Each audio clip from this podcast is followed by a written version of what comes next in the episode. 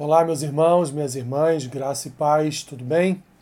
Sejam muito bem-vindos a mais um Café com Bíblia. O texto que eu quero compartilhar com vocês nesta manhã está lá na primeira epístola de João, capítulo 4, versículo 19, que diz assim: Nós amamos porque ele nos amou primeiro. Nós amamos porque ele nos amou primeiro. A partir do versículo 7 aqui deste capítulo, capítulo 4, João passa a testemunhar, a provar que Deus verdadeiramente nos ama. E qual o testemunho qual a prova que ele nos apresenta? Exatamente o que Deus realizou em seu Filho Jesus. A obra que Deus realizou através do, através do operar do seu Filho Jesus sobre as nossas vidas, com a sua morte, primeiro com a sua vida, depois com a sua morte e, por fim, com a sua ressurreição. João diz que não há maior prova de amor do que esta, em que Deus entregou o seu próprio Filho para morrer por pecadores, para morrer por aqueles que eram rebeldes, desobedientes e seus adversários, seus inimigos. João, então, no desenrolar do capítulo 4, a partir do versículo 7, ele nos apresenta o testemunho de Deus, ele nos apresenta a prova do amor de Deus, e portanto, ao chegar no versículo 19, ele declara enfaticamente que nós só amamos porque Deus nos amou primeiro. Nós só amamos o nosso irmão porque Deus nos amou primeiro. Só amamos ao Senhor e a Sua palavra porque Ele nos amou primeiro.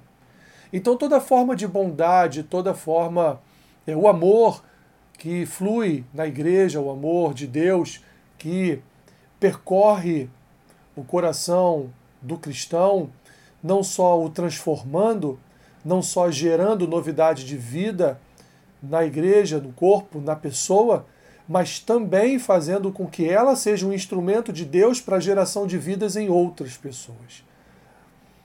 Que ela seja um instrumento nas mãos do Senhor, gerando vida e assim formando o corpo de Cristo, assim formando o reino dos céus, assim então formando o povo de propriedade exclusiva de Deus e do seu e do seu imenso amor.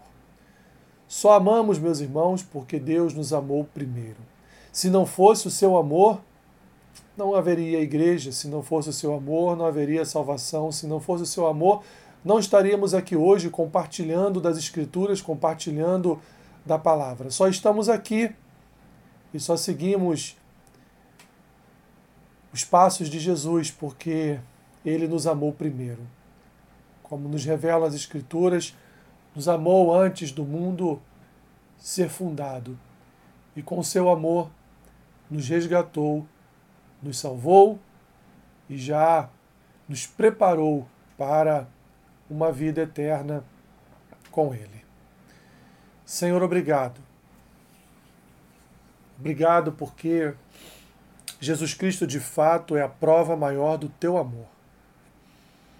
É a prova maior da tua graça, é a prova maior da tua salvação, é a prova maior, Senhor, deste amor trinitário, deste amor que o Senhor que o Senhor nutre por cada um de nós, mesmo sendo nós não merecedores deste amor. Obrigado pelo teu amor, obrigado pela obra do teu amor, pela obra de Cristo no Calvário.